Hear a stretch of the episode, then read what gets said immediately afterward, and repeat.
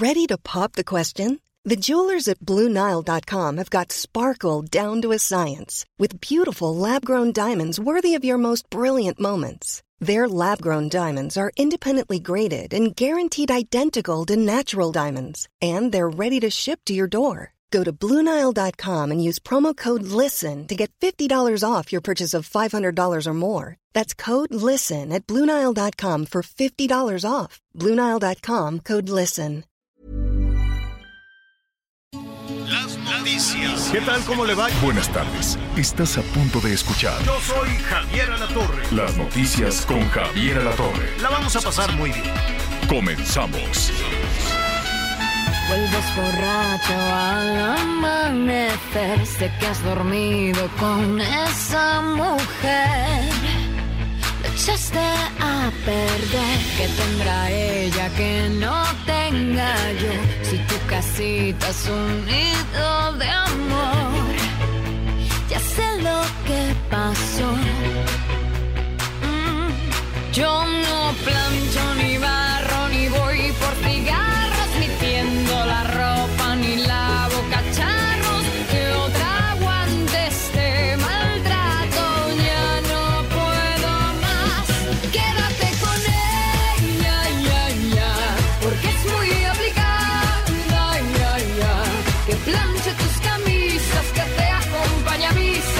Muy buenos días, me da mucho gusto saludarlo. Qué bueno que está con nosotros. Gracias, gracias por acompañarnos. Buenas tardes en algunas partes del país, por ejemplo, en el sureste tenemos otro horario, también en la zona del Pacífico. Pero bueno, estamos iniciando muy bien esta semana.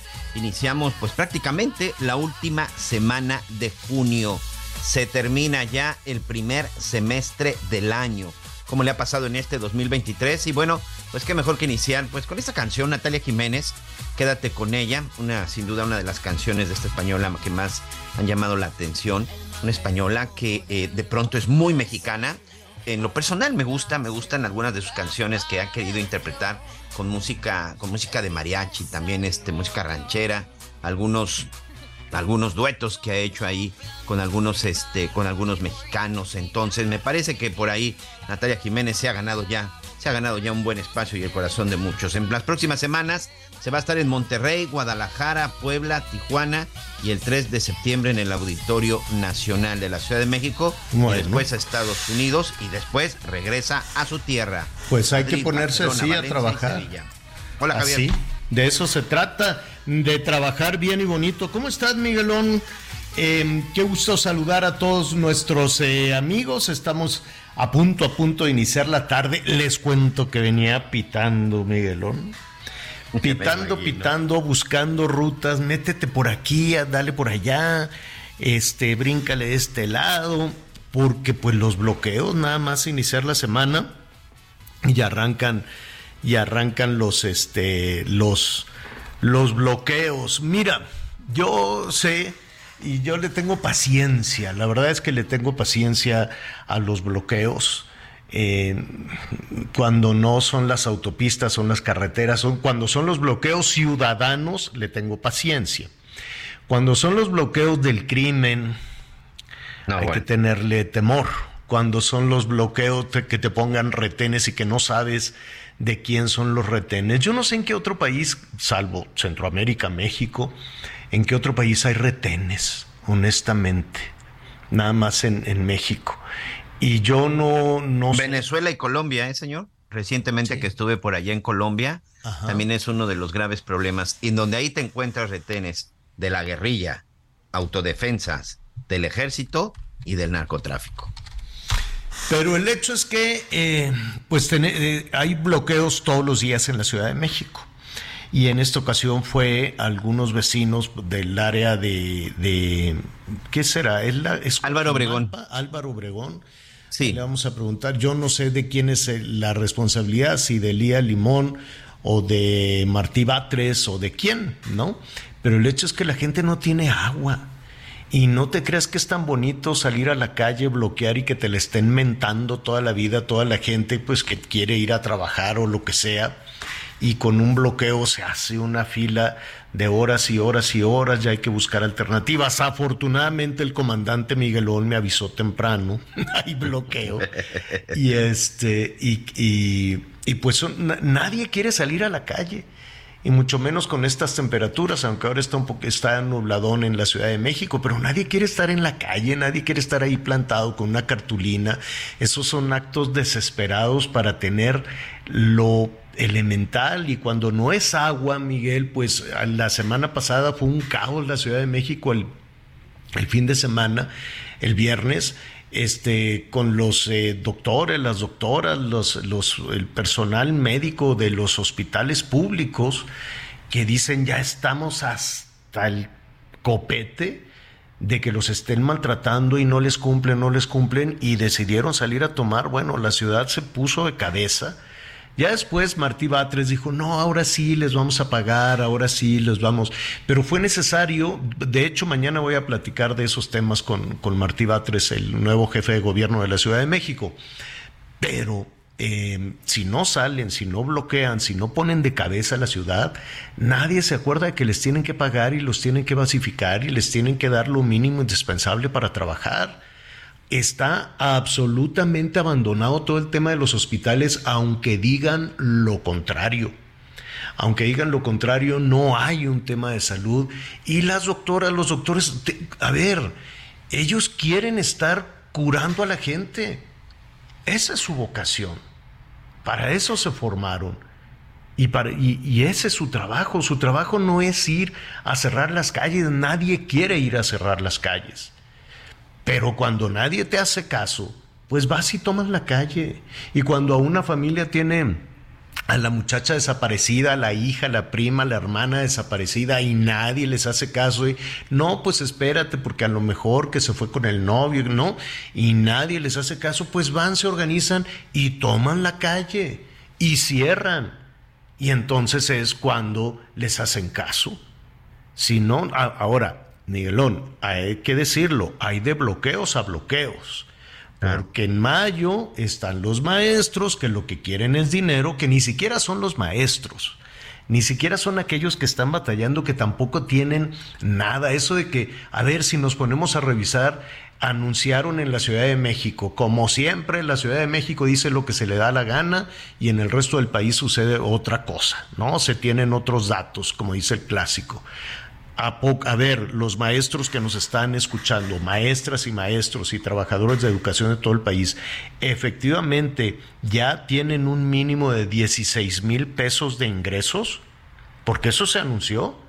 Todas las maestras y maestros de este país ya ganan de 16 mil pesos para arriba. ¿No? Eso, eso se dijo. Y cuando hacemos esos recorridos y vemos las condiciones en las que están las escuelas, con estos calorones, sin, sin, ¿cómo se llama? Sin bebederos, sin baños que funcionen, sin vidrios, sin ventilador, los niños ahí abajo de un árbol. Y de pronto se anuncia, no, la educación está todo dar, todo funciona muy bien, es mentira. Lo que andan diciendo en otros estados del país es mentira. Para la Ciudad de México todo es mentira. Está ardiendo toda la frontera de Chiapas. Saludos a nuestros amigos que nos sintonizan en Chiapas. Pero para la Ciudad de México eso también es mentira. No, no es verdad, no hay desplazados, no hay violencia, no hay balaceras, no hay tiroteos, no hay, no hay masacres y no hay un pleito por el control del tráfico de personas. No, pues es, es ideal. Qué bonito sería que efectivamente nada de eso existiera y que tampoco hay fallecimientos por los golpes de calor. No, es mentira, no se ha muerto nadie por golpes de calor. Ah, bueno, pues entonces, qué mentiroso es el país. Ah, hay cortes de energía eléctrica. Mentira.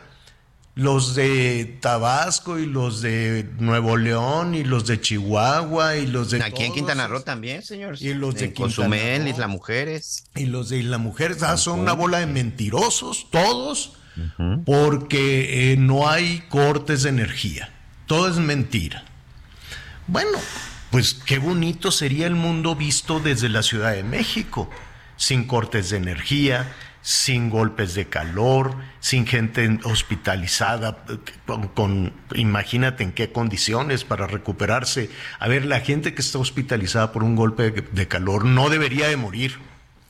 No debería de morir alguien que llegó a un hospital para ser atendido, para ser hidratado, para recuperarse de las afectaciones renales o lo que tú quieras que, que implica un golpe de calor, si ya logró llegar al hospital, no debería de morir. No debería de morir. Ah, no, pero eso se niega. No, mentira. Si está todo a toda. Oye, que la inseguridad, mentira. Si ya bajamos los índices, no hay nada de inseguridad. Entonces, por eso yo entiendo cuando los ciudadanos salen a la calle en un acto desesperado cuando los trabajadores del campo, las trabajadores, las y los trabajadores del campo, los jornaleros, los agricultores, toman sus tractores para ir a bloquear Pemex o lo que sea, o para bloquear las carreteras a 50 grados como estuvieron ayer en Hermosillo. Y con todo y eso, tienen que salir a llamar la atención porque luego vi, viajaron unos hasta la Ciudad de México, donde nada sucede, donde todo es color de rosa, y nadie los recibió. Y vinieron de 20 estados, y vinieron de Sonora, de Sinaloa, de Chihuahua, y los mandaron por las cocas. Nadie los recibió y les dijeron que eran unos chantajistas, tramposos, miserables. Ah, bueno, pues entonces es cuando uno entiende y es cuando uno tiene paciencia dices, pues yo mejor voy a solidarizarme con esos ciudadanos que quieren agua, que deberían de tener agua y que no se les dan y que en un acto desesperado salen y bloquean. No es para fastidiar a los otros ciudadanos, créanme, es para que alguien les ponga atención. Por eso yo me la tomé con calma, dije, me salgo tempranito, busco otras rutas alternas y este llegué ahí barriendo. Pero entendiendo por qué en actos desesperados la gente sale y se manifiesta, porque de otra forma nadie absolutamente te va a escuchar, nadie te va a solucionar nada, y mucho menos los que gobiernan, mucho menos los que gobiernan de cualquier partido, de cualquier color, del municipio, del gobierno, de lo federal no, y ahorita que andan ellos en otros asuntos, ah, ya pues literal les importa un carajo donde estuvieron gobernando, señor, y donde van a estar, en donde en algún momento tendrían que estar trabajando. ¿no? Ahorita creo que los gobernantes en este país ya están en otra, ya están en otra página, en la menos en la que deberían de estar. Ya están en el concurso, ya están en la catafixia, ya están viendo a ver de, de a dónde se acercan, en dónde les dan el hueso, porque no saben hacer nada.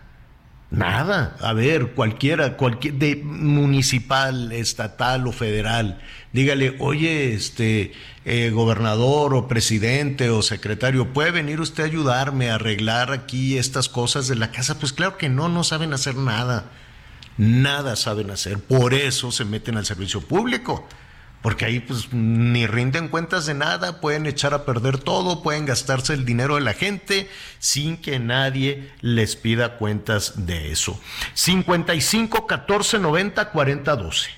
55 14 90 40 12 es el número que está a sus órdenes. ¿Qué pasó, Miguelón? Oye, Javier, y ahorita que estamos en este, en este, en estos temas, déjame decirte que me está llegando una carta dirigida a la gobernadora Mara Lezama en el, en el estado de Quintana Roo, con la firma y el nombre del fiscal general de justicia, Óscar Montes de Oca Rosales, en donde le está presentando su renuncia. Dice el documento, sin duda queda mucho por hacer. También sé que con el alto compromiso que usted ha asumido en el marco del nuevo acuerdo, se logrará avanzar. Agradezco de antemano su confianza de su, su servidor para dirigir a la Fiscalía General del Estado. Y esto, déjame decirte que tiene una trascendencia importante porque se va en medio de una serie de acusaciones de falta de acción y sobre todo de falta de, de resultados. Hoy por la mañana aquí en el estado de Quintana Roo se da una conferencia de prensa en donde estaban pues básicamente todas las autoridades del gabinete de seguridad y en donde decían lo que siempre hemos dicho y hemos comentado aquí, que el cobro de derecho de piso y la extorsión está provocando mucho daño a la ciudadanía.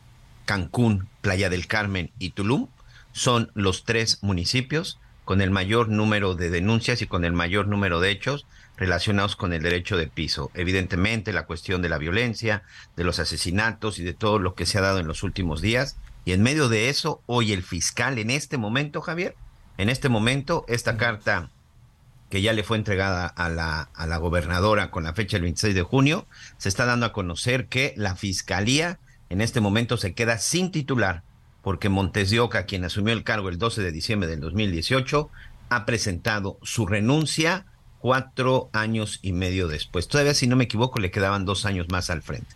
¿Y por qué, por qué renunció? Fíjate que hubo una serie de... Para empezar, él no llega con la gobernadora Mara Lezama. Él incluso llega todavía en la época del, del gobernador Carlos Joaquín. Había un fiscal... El, el, puesto de Sí, fiscal todos los en gobernadores- Quintana Roo, todos los gobernadores-. Todos los gobernadores quieren quitar a los fiscales. ¿no? Así es. Para actuar con, con más, no sé si decir impunidad o libertad. Pero pues ahí esto, ¿te acuerdas el pleito del gobernador de Veracruz con el fiscal anterior? Y el de Morelos, y el de todos los gobernadores quieren tener el control de la justicia, todos. Y entonces los presionan o los amenazan o lo que sea hasta que los echan para afuera y nombran a su fiscal, ¿no? O piden ayuda al gobierno federal si son gobernadores de Morena, pues para que les abran expedientes o algo por el estilo, ¿no? Ya ves que la ruta para quitarte algo incómodo es abrir un expediente. Entonces, eh, no sé si ese sea el caso. No sé si la gobernadora quería también tener a su fiscal. Pero pues todos, ah, yo no, no, no veo aún. Ahora no se trata de que los gobernadores estén cómodos con los, con los fiscales. Me queda claro. Entonces, eh, pues veremos, veremos ahí qué sucede. Oye, y en el caso Ayotzinapa, detuvieron a uno del Aceido, a un funcionario del Aceido, se llama Gualberto Ramírez, antes de que le digan Gualberto X o Gualberto no sé qué, le digan. Alberto N. Exacto, es Gualberto Ramírez. Él era el jefe antisecuestros de la del Aceido, del gobierno. Correcto. Sí, así es. de- Él era el titular de la unidad antisecuestros del Aceido durante la desaparición de los 43 normalistas. Es decir, estaba bajo las órdenes del ex procurador eh, Jesús Murillo Cara. Y entonces lo detuvieron y también lo acusan de que de tortura, ¿no? Tortura, acusado de desaparición forzada de personas, tortura y coalición de servidores públicos. Entonces, eh, y, hay- y la semana pasada me quedé en que había seis o no más militares. este, 16 órdenes de aprehensión más se habían girado, señor. a los militares, pero ya esos ya los detuvieron, se les pelaron. que o el ejército. Fíjate- fíjate que la mayoría se ya fue si detenido. el ejército no hacen nada o cómo? No, fíjate que la mayoría de los militares ya fueron este, detenidos. Solo si no me equivoco faltaba, faltaba un capitán. Pero ya todos ellos ya fueron puestos a disposición y bueno, ellos al final están este, en, en una cárcel, en una cárcel militar. Pero la mayoría de esas órdenes de aprehensión, Javier, sí se, sí se aplicaron recientemente. Solo faltaba, solo faltaba un. Pero van este, a un tribunal capitán. militar. Sí, sí, sí. Y sí, ellos ya nada un- se sabe, ¿no? ¿Perdón? Nada- y después de que van a esa parte que es muy oscura, ya los Sí. ciudadanos ya no nos enteramos de nada. No, ya es muy complicado, sí, mira, ocho de los 16 militares mexicanos detenidos que ya fueron, a- fueron, a- fueron puestos a disposición e incluso, si no me equivoco, el mañana o miércoles se vence su término legal de 144 horas que había pedido su defensa para que se defina su situación. Lo más seguro es que se quedarán detenidos en esta, en esta prisión, pero por lo pronto, bueno, pues sí, ya fueron ahí detenidos en, la, en una prisión militar, en el campo militar número uno. Un coronel, Rafael Hernández, es el que en este momento se encuentra en calidad de prófugo. Y el resto de los militares que ya te comentaba, fíjate que la mayoría de ellos se entregaron eh, de esta manera, como po- porque todavía seguían en servicio. Se entregaron pues como para tratar de, de- de tener un beneficio. Y quien está hoy en calidad de prófugo es un coronel identificado como Rafael Hernández. Bueno, pues eh, ahí está esa información en desarrollo. Eh, atención nuestros amigos allá en, en Mérida. allá en Yucatán. Llámenos también, déjenos sus mensajes en el 96.9 de la FM porque pues al ratito vamos a platicar con Mauricio Vila, el gobernador. Él anoche dijo, ¿saben qué?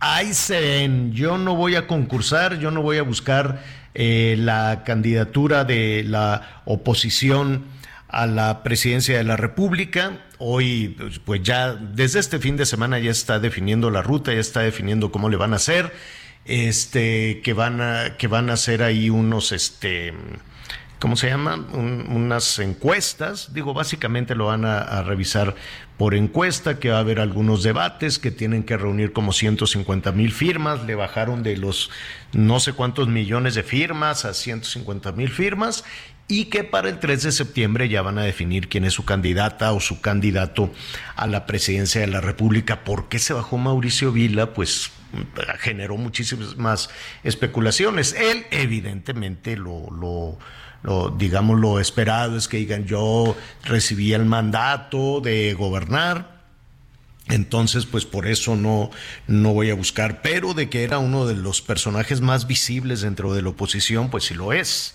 y sí lo era. Entonces vamos a platicar al ratito ahí con él, que nos dé también su punto de vista de, de, de, de la forma en la que el PRI, el PAN y el PRD van a elegir a su candidato. Uy, cayó, pero como, como patada el anuncio también ahí en la mañanera. No les gustó, ¿verdad? En, absoluto. el presidente dijo que era pura piña, que era pura, ¿qué? Faramaya. Faramaya. Em, no sé. Bueno, pues ya, ya, ya las reglas electorales, pues básicamente, pues ya no existen. El INE, pues no lo sé, honestamente pero pues ya las reglas que los mismos partidos ponían, que no puedes hacer esto, que los eh, actos anticipados de campaña y que andar haciendo campaña y que nadie se puede meter y que los gobernadores no se metan y que pero pues el, gobierno federal un día sí y otro también apoya a sus candidatos, este decide, ¿no? Y, no es que decida, sino eh, señala también y, trata de descarrilar a la, al candidato de la oposición. Eh, y miren, pues a lo mejor en cualquier lugar del mundo las presidentas, los presidentes, pues podrían seguir haciendo campaña por sus partidos. Nada más que entonces hay que cambiar la ley. y cambiemos la ley porque, mira, Miguel, y rápidamente antes de los anuncios y para que nuestros amigos también participen, ya nadie respeta la autoridad electoral o por lo menos las leyes electorales, ¿no? Ah, probablemente antes tampoco lo hacían, pero simulaban un poquito más. Ahora, pues los Morena lleva un año en campaña, básicamente un año en campaña y las tres últimas semanas con una intensidad bárbara, recorriendo todo el país, buscando simpatizantes. Eso es una campaña, por más que digan que es para un cargo interno de guardianes de la galaxia y cosas por el estilo, no. Es para eh, convertirse, para llegar a la presidencia de la República, ni siquiera para convertirse en candidato de Morena. Es una campaña abierta por la presidencia de la República. La oposición va tarde, ¿no? La oposición dicen que van a sacar a su candidato el 3 de septiembre y para el gobierno federal eso es un, este, ¿cómo que se les quieren adelantar? ¿O qué? ¿Cómo era la palabra? Em, que, se, que, los, que, les, que les quieran dar un madruguete. Que madruguete. madrugar. Pero ¿cómo madrugar si están inmóviles los de la oposición? Van a tener apenas dos meses, dos meses contra, contra dos años. Que por cierto, en este momento está iniciando ya el evento del este, ¿cómo se llama también? Es que, que ¿por qué le ponen nombre tan complicado? Frente Amplio por México, un asunto así ahorita Marco Cortés es el primero que está, que está hablando, bueno, que estamos viendo aquí. Alcanzo a ver a Beatriz Paredes, a Lili Telles, a Gustavo de Hoyos, por ahí también a Xochil Gálvez, este, pero pues ahorita están ahí. Estos tres partidos de la alianza opositora, PRIPAN y PRD, están iniciando ya su evento en donde van a dar a conocer las reglas para quienes quieran ser candidatos, señor. Bueno, pues ya veremos qué, qué, cuáles, son, cuáles son las reglas. ¿Qué creo yo que van tarde? Creo que se les adelantó Morena dos años, eh, dos años de, campaña, pero pues si le meten ahí eh, digo, entre la grilla interna y, tiene, tiene muchísimas más dificultades. Que sí tiene Morena una gran disciplina y ellos van atendiendo las indicaciones desde Palacio Nacional. Y pues acá se tienen que poner de acuerdo. Tres partidos con un número enorme de candidatos. Entonces, pues habrá que ver cómo, cómo lo resuelve. Ahí está el número telefónico, díganos su opinión, 55 14 90 40 12. 55 14 90 40 12. Conéctate con Javier a través de Twitter, arroba javier-alatón. Sigue con nosotros. Volvemos con más noticias. Antes que los demás. Todavía hay más información. Continuamos. Las noticias en resumen. En el municipio de Nezahualcóyotl, Estado de México, desmantelaron un call center dedicado al fraude bancario y extorsión. En el lugar detuvieron a 64 personas y decomisaron equipo de cómputo, teléfonos celulares, software y envoltorios de droga.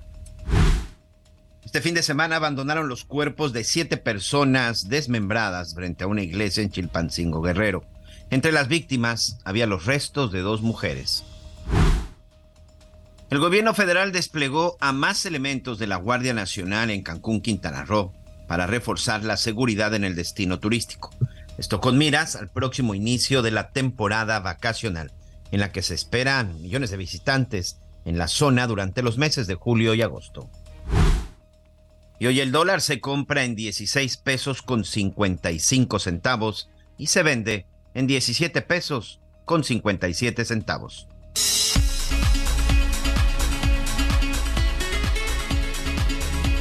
Muy bien, y bueno, en más información, información también que en verdad, créanmelo, es muy, muy importante, es acerca de cómo vamos a planear nuestro futuro y sobre todo cómo estamos pensando pasar nuestra vejez. Aquí lo hemos dicho y se lo reitero, si usted está pensando que se va a sacar la lotería o que va a encontrar una olla con, con monedas de oro o que de plano sus hijos cree que lo van a cree que lo van a mantener en cuando usted usted ya viejito. La verdad es que no es así. Vamos a ser nosotros mismos los responsables de asegurarnos una buena calidad de vida.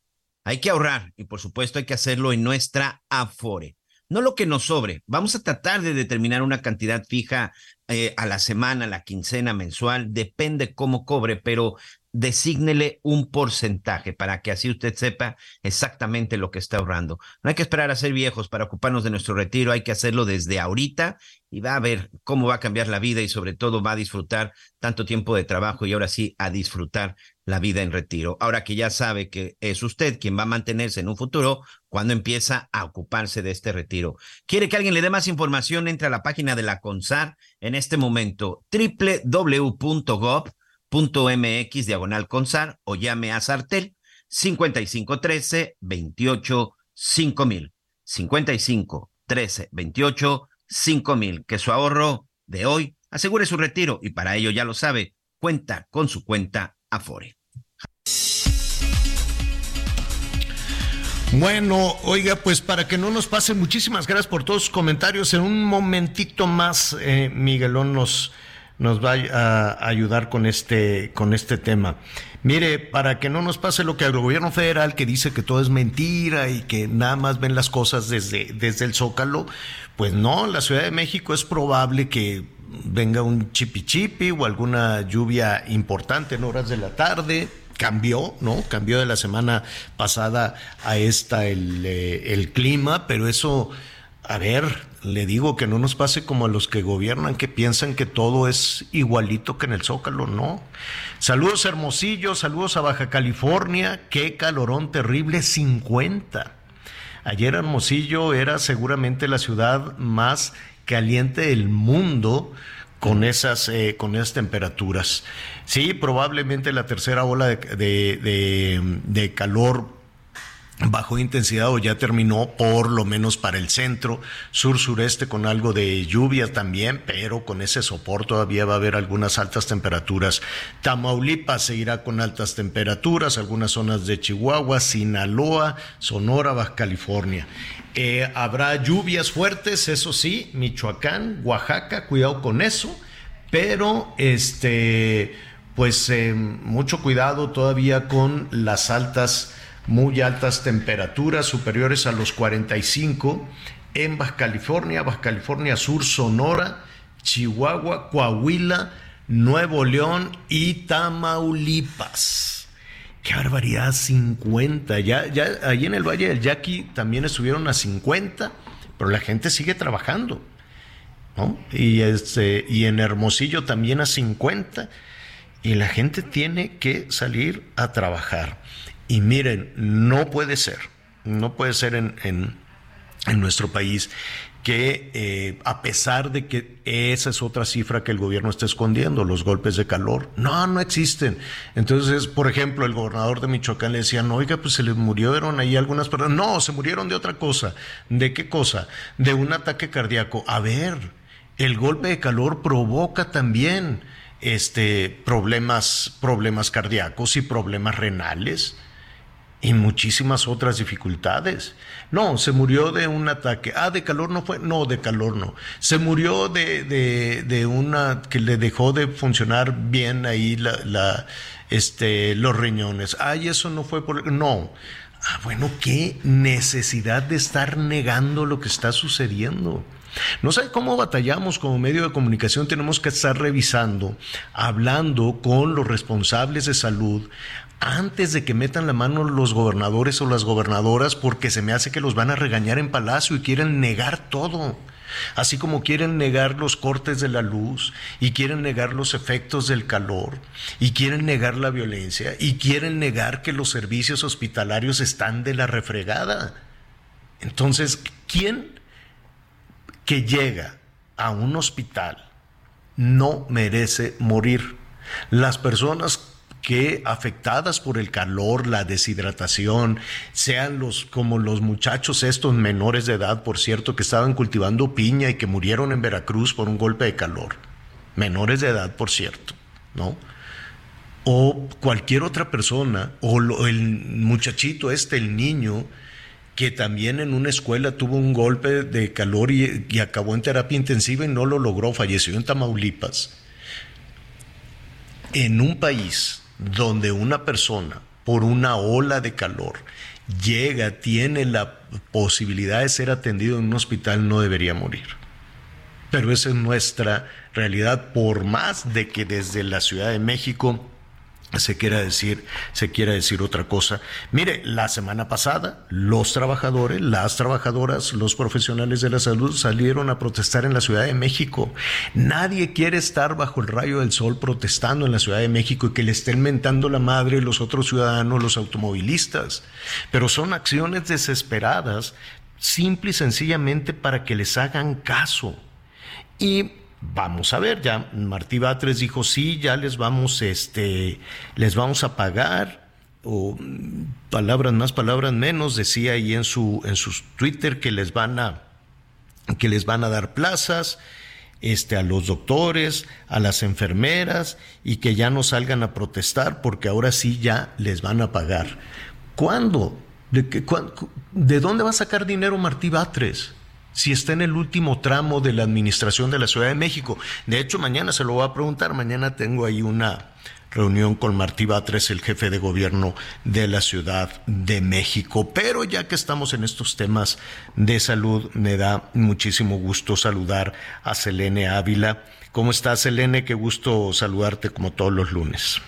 Igualmente, mi querido Javier, un abrazo con mucho cariño para ti, para Anita, para Miguel y por supuesto para el auditorio del Heraldo Radio. A tus órdenes, Javier. Oye, Selene, pues estamos viendo que desde la Ciudad de México las cosas se ven distintas. Yo no sé si desde la Cámara de Diputados, tú misma estás en una comisión de salud, las cosas se ven diferentes a lo que esté pasando en Nayarit, en Sonora, en Chihuahua, en Tamaulipas, en el mismo Michoacán, en Zacatecas pregunta muy aguda la que me haces, como siempre, complicada para responder. Primero yo diría, antes que otra cosa, de entrar en materia. Sí quiero dejar claro que los procesos de transformación, Javier, se van gestando con el tiempo, que enfrentan enormes retos y desafíos. Las edificaciones yo creo que deben de tener buenos cimientos y que no existen simplemente varitas mágicas, no hay sistema de salud que pueda transformarse de la noche a la mañana, ni en un país desarrollado, mucho menos en un país emergente, como México, que además nos cae la pandemia, nos pulveriza casi todos los sectores. No, pero antes, antes de la pandemia, finanzas. Antes de Selena, la pandemia ya estaba muy mal el sistema de salud. antes de la Exacto. pandemia se desmanteló, ¿te acuerdas? Que porque había mucha corrupción y en lugar de solucionar la corrupción, pues López Gatel lo desmanteló. Pues mira, yo creo que si por un lado heredamos un sistema de salud ya desmantelado, no se trata de echar culpas, ¿eh? Y corrupto y encima le cae la pandemia. Y entonces pues nos encontramos con un, voy a poner una metáfora, un, paciente al que le da un infarto y hay que traer el carro rojo para resucitarlo. ¿Y qué necesitas para eso? Primero yo creo que autocrítica para ver qué se está haciendo bien y dónde están las áreas de oportunidad también. No se trata de tapar el sol con un dedo, pero el tema de la salud es un espectro muy amplio con muchas aristas que pasan desde las políticas públicas, la transparencia y la rendición de cuentas, la eficiencia y la eficacia del gasto, el ajuste a los marcos legales cuando es necesario, desde luego el presupuesto, Javier, y un enfoque en la prevención en materia de salud que sería parte de la política pública. Ahora bien, mira, el presupuesto destinado a salud ha ido creciendo y ahorita les explico por qué con números, pero sigue siendo insuficiente. También tenemos que decirlo. El estándar internacional te marca que necesitas por lo menos el 6% del PIB nacional para medio sacar adelante tu sistema de salud. Nosotros tenemos el 2.9, pero ha sido una proeza, verdadera proeza, haber sacado ese presupuesto. Y con datos duros en la mano, si quieres ahorita le entramos al tema de los golpes de calor y otra cosa, y les voy a pasar después las gráficas, porque con todo y pandemia y así como estábamos, la Comisión de Presupuesto y de Salud, que tengo pues el honor de participar en ambas y de estar monitoreando ambas situaciones, vámonos al presupuesto grosso modo destinado a salud en un comparativo, por ejemplo, desde 2019 tenemos y nos podemos ir a rubros como medicamentos, vacunación y cosas así que la gente pues obviamente es legítimo y es de toral este interés nacional. O sea, no podemos dejar que nuestra población esté sufriendo, sería un acto criminal. En 2019 se etiquetaron más de 597 mil millones de pesos para todo el sector salud, en el ramo 12, que se llama sector salud, eh, del presupuesto de egresos de la federación.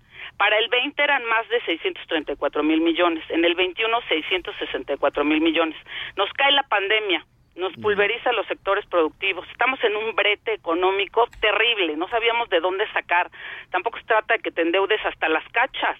Ahí vemos que el endeudamiento tiene que ser responsable y tan ha sido responsable que por eso el peso está fuerte ahorita, entre otros elementos, pero bueno. Brinca para 2022 a más de 800 800 mil millones de pesos. Para el 23 este año se rompe una cifra histórica en materia presupuestaria, no lo dice Selene Ávila, lo dice el presupuesto de egresos de la federación, que es público, se puede consultar y son más de 874 mil millones de pesos. El tema y la pregunta es, Javier, ¿Qué ¿cómo se hacen con están ese ejerciendo dinero? los recursos? ¿Qué hacen Yo con el iría a dinero? ese tema. Ujú. ¿Por qué?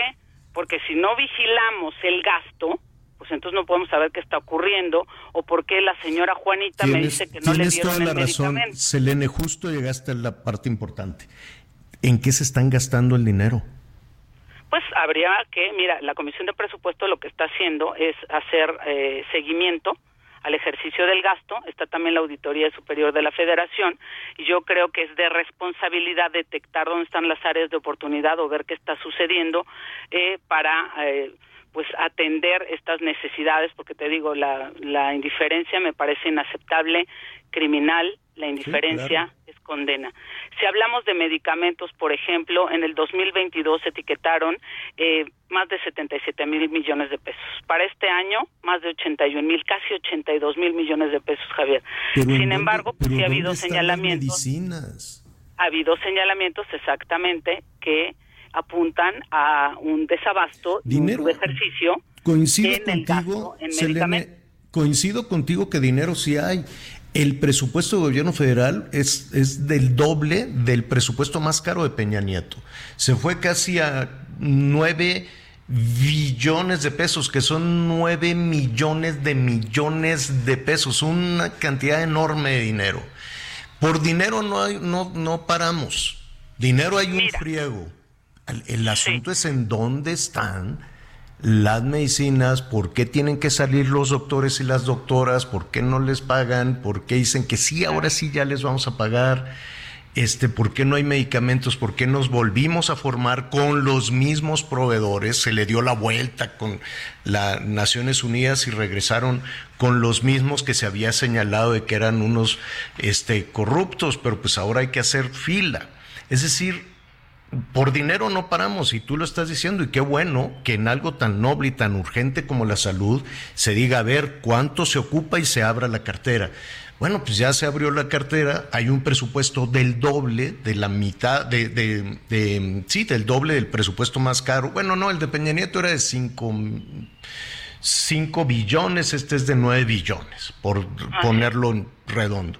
Pues dinero sí hay, disposición también, los diputados ahí están vigilando.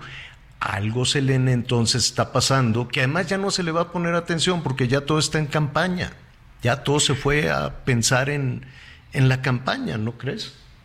Pues mira, yo creo que para empezar sí se presupuestó de manera histórica para el sector Sí, salud, eso sin sí, duda sí. lo dicen las gráficas. Sin duda. Sin embargo, tenemos que hacer crecer el 2.9% del PIB porque no es suficiente, no llegamos ni a medio río, necesitamos el 6. Luego, a Peña Nieto, pues no le cayó la pandemia también, y no es que esté yo disculpando al gobierno de la República. Yo sí soy una convencida, pese al escenario que tenemos, y no niego la adversidad y el desafío, el reto, el dolor de ver a alguien que no puede tener su medicamento o acceder a un servicio de salud, pero sí creo que hay una voluntad política de sacarlo adelante pero que como te señalaba no hay varitas mágicas que lo transformen de la noche a la y ya, mañana. y ya hay se que acabó. analizar O sea, el tema, y coincido contigo en que no hay varitas mágicas, nos lo han dicho muchas veces.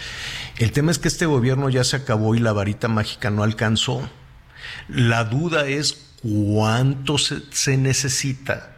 Dos administraciones, tres administraciones, porque vamos a estar escuchando, Selene, a los candidatos de, de, de Morena, del PRI, del PAN, de lo que sea, diciendo que ellos sí lo van a solucionar rápido. Siempre nos dicen eso en seguridad, en salud, ¿no? Y, y, y yo sé, pues, yo sé que se, se apostó a una, un- no, no era por maldad, no era, no era que, ¿cómo se llama esta Raquel Buenrostro dijera, a la fregada todo, quítenle el dinero al seguro, que re- despidan a todo mundo. No, yo sé que no tiene mala entraña la señora, a lo mejor esa era su apuesta. Dijo, de- a ver, quitemos todo, borrón y cuenta nueva desde abajo. Y luego así le vamos a hacer también con, con quien gobierne dentro de... Ya en septiembre empieza a tomar decisiones, ya en septiembre dijo el presidente, yo le voy a pasar la varita. Entonces, eh, es, es, es, es, eh, visto desde, entiendo tu punto que tú tienes que revisar el gasto, revisar las prioridades ahí desde la Cámara de Diputados, pero, pero desde, los, desde la ciudadanía Sí, claro. es desesperante. Es desesperante Sí, y nos van a decir otra vez que sí, ¿no? Entonces algo pasó, algo, algo sucedió con esa cantidad enorme de dinero y no sabemos qué es. Pues yo creo que, mira, un ejercicio de autocrítica que siempre debe de hacerse en toda Claro. democracia y que no debemos desgarrarnos las vestiduras por ello. Yo creo que hay cosas en las que se ha avanzado sustancialmente. Te pongo, por ejemplo, el tema de la vacunación y cómo nos cae el COVID. Se presupuestaban Sí. 2019, de 2019 hasta el 2021, no más de 2 mil millones de pesos. 2.154 millones fue la última. Después nos cae pandemia y se etiqueta para vacunas COVID más de 30 mil millones de pesos. Luego tuvimos un recorte, fíjate, pero ve cómo todo tiene que leerse en un contexto. Es una clave presupuestaria que se llama E036. Ya para el 23, eh, el sistema de vacunación se le presupuestaron, presupuestaron, perdón, más de 14 mil millones de pesos. Cuando yo vi la cifra, francamente brinqué. Dije, no es posible, ¿por qué? Si veníamos de 30 mil millones, más de 30 mil, ¿por qué a 14 mil? Sí, pero cuando te pones a leer el universo de las cifras, a ver el comportamiento de la vacunación, te das cuenta que pues ya no tienes la misma presión de gasto para vacunas que cuando iniciabas si bien es cierto que hay un 11% de la población, por ejemplo, según la encuesta nacional de salud en Sanud, que rechaza la vacunación. Y luego tenemos un 39% de la población de adultos mayores que requieren la tercera dosis y vamos a ir por esa tercera dosis con esos más de 14 mil millones de pesos que están corriendo en este año. Ahora, la pregunta es, ¿dónde está el dinero? ¿Qué está pasando? Con ese desabasto que se ha señalado, que es muy doloroso, que hiere a nuestra población, a nuestro país, que te duele a ti en el alma saberlo, porque mira, Javier, no estoy yo para contarlo, pero a mí me gusta recorrer hospitales para ver en qué condiciones están. Y sí he visto como muchos han ido mejorando y otros que siguen enfrentando necesidades mayúsculas. A lo que yo iría es, primero sí, se tiene que aclarar qué ha pasado con ese desabasto, lo tienen que hacer las autoridades competentes. Si eh, persiste el subejercicio, ¿por qué si se etiquetó no mm. se gasta? Eso cualquiera que tenga tantito amor por México lo tiene que decir. Sí. Tantita decencia eh, política y amor por México y autocrítica. Tienes toda la razón, Selene, se nos viene el tiempo encima y mira, sí es un punto sensible que nos gustaría seguir revisando contigo, ya que decías vacunación, pues apenas vamos a ver también los efectos de que no se aplicaron las otras vacunas en un, en, un porcentaje importante de las niñas y los niños. que es menor la, la cobertura que falta de la vacunación COVID Ahí de verdad no, no, no de COVID, no, no, no de COVID. Me refiero a, ah, de todo el sistema de del sistema de vacunación. ya lo estaremos revisando, que ese también es, es, es, un, es un pendiente. Pues hay que seguir con el proceso de transformación, Javier. Yo sí le creo al presidente cuando dice que quiere un sistema de salud más robusto. Mm, Ahora está en que le informen al presidente para que él tenga todos los elementos y el presidente ordene que, se abran pues, expedientes o cajas donde diga a ver qué pasó aquí. Porque el presidente me queda claro que tiene todo el anhelo. votamos porque tú vayas ahí al Palacio los martes y seas tú la que le informe y no le pasen otros datos. Pues sí, pues sí, a lo mejor hay quien no le dice, ¿no? Tú acabas de mencionar a un funcionario. Que no lo regañen, pues no. Tú acabas de, mencionar a un funcionario, Javier, pues que él de cuentas también, o sea, mira, no es mi amigo, no es mi enemigo, no aspiro a que sea ni mi amigo ni, ni mi enemigo el doctor que acabas de mencionar. No aspiro a nada. Ah, lo que aspiro es a que haga su trabajo y le informe al presidente. Exactamente. A eso aspiro. totalmente de acuerdo. Si para esto sirve el espacio, pues, pues, pues lo digo como es. El y señor tiene que irle a avisar al presidente qué es lo que está pasando. Exactamente. Y bueno, te digo que no es mi amigo ni es mi enemigo, a lo mejor ahorita ya va a ser no mi se enemigo. trata de, pero de me, amistades. Me interesa más la salud de mi pueblo, de mi gente, de mi nación, que tener un amigo. Totalmente de acuerdo, Selene. Qué que le informen al presidente porque el presidente tiene toda la voluntad de tener un sistema de salud más robusto y tenemos que transitar hacia él y lograrlo, Javier. Selene, muchísimas que se tenga que señalar. Muchísimas gracias como siempre, Selene. Hombre, muchísimas gracias a ti. Hasta pronto. Miguelón, unos minutitos para, para llamadas. Muy bien, muchas gracias a todos nuestros amigos por todos sus comentarios. Nos habla el señor Jesús Paredes. Trabajo en la zona de Lindavista de la Gustavo Amadera. Gustavo Amadero, llevamos casi una hora sin luz. Buenas tardes, Javier y Miguel. Vaya que la entrevista no tiene empacho en dar falsos datos. ¿Dónde quedó la Semana Nacional de Vacunación? ¿Por qué contratan médicos cubanos y compran vacunas no aprobadas a ese país? Saludos, Mauricio Torres, de la Ciudad de México. Sí, de pronto una cosa son los datos y otro es lo que la gente tiene que ver en el día a día, ¿no? Buen inicio de semana, Javier Miguel Onianita, saludándolos desde Monterrey y los golpes de calor y los cortes de luz aquí están a la orden del día y se los digo porque las tardes salgo un rato a trabajar como Uber, así que muchas personas han sufrido golpe de calor y el gobernador Samuel sigue en la línea de Obrador, sigue sin informar la realidad. Julio Antonio Rendón, muchas gracias. Muy bien, eh, muy buen día, señora La Torre. No es que vayan tarde los de la derecha, sino que aunque hayan empezado temprano, no tienen ni tendrán un candidato que gane los próximos 20 años. Gracias por su espacio, el señor Marco Antonio. Al este, contrario, Marco Antonio, muchísimas gracias. Mira, aquí, aquí voy a leer un mensaje. Qué lástima que no, que, que prefirió omitir su nombre y no nos lo puso. Pero bueno, leemos todo. ¿Por qué a la oposición le duele tanto el AIFA? Simple, porque AMLO demuestra una vez más que se puede construir una obra en tiempo récord, sin corrupción bonita y eficiente. Y porque a pesar de la campaña mediática masiva de desprestigio y mentiras, no han logrado la. Lástima que no pusiste tu nombre, amigo, pero sería bueno que nos hubieras explicado un poquito eso de eficiente. Buen día, Javier. Felicitaciones por el cuarto aniversario. Sí, hoy estamos cumpliendo. Bueno, ayer cumplimos cuatro años en Heraldo Radio, señor. Una felicitación para todos nuestros amigos. Saludos desde Mérida, Yucatán, de parte de Enrique Castul. Yo estoy a favor de Vila. Qué bueno que decidió no participar. ¿Por qué? No es muy conocido a nivel nacional. Solo quería quemar el cartucho del PAN. Vila necesita estar en algún puesto en el Senado, en un puesto más alto, para que se dé a conocer. Vila estaría listo en el siguiente sexenio, 2030-2036. Es mi punto de vista. Muchas gracias. Bienvenido a su punto de vista. Saludos desde de Jesús Chapa Delgado, desde Ciudad de México. Una este, observación, no se debe decir todas y todos, niñas y niños, etcétera. Dice que únicamente el género masculino abarca ambos. Saludos. Ay, don Jesús, y hoy cómo están las cosas, ya ve que de todo lo critican a uno, pero muchas gracias. Una pausa, volvemos. Conéctate con Miguel Aquino a través de Twitter, arroba Miguel Aquino. Toda la información antes que los demás. Ya volvemos. Todavía hay más información. Continuamos. When you're ready to pop the question, the last thing you want to do is second guess the ring. At Bluenile.com, you can design a one of a kind ring with the ease and convenience of shopping online. Choose your diamond and setting. When you find the one, you'll get it delivered right to your door. Go to Bluenile.com and use promo code LISTEN to get $50 off your purchase of $500 or more. That's code LISTEN at Bluenile.com for $50 off your purchase. Bluenile.com code LISTEN. Las noticias en resumen.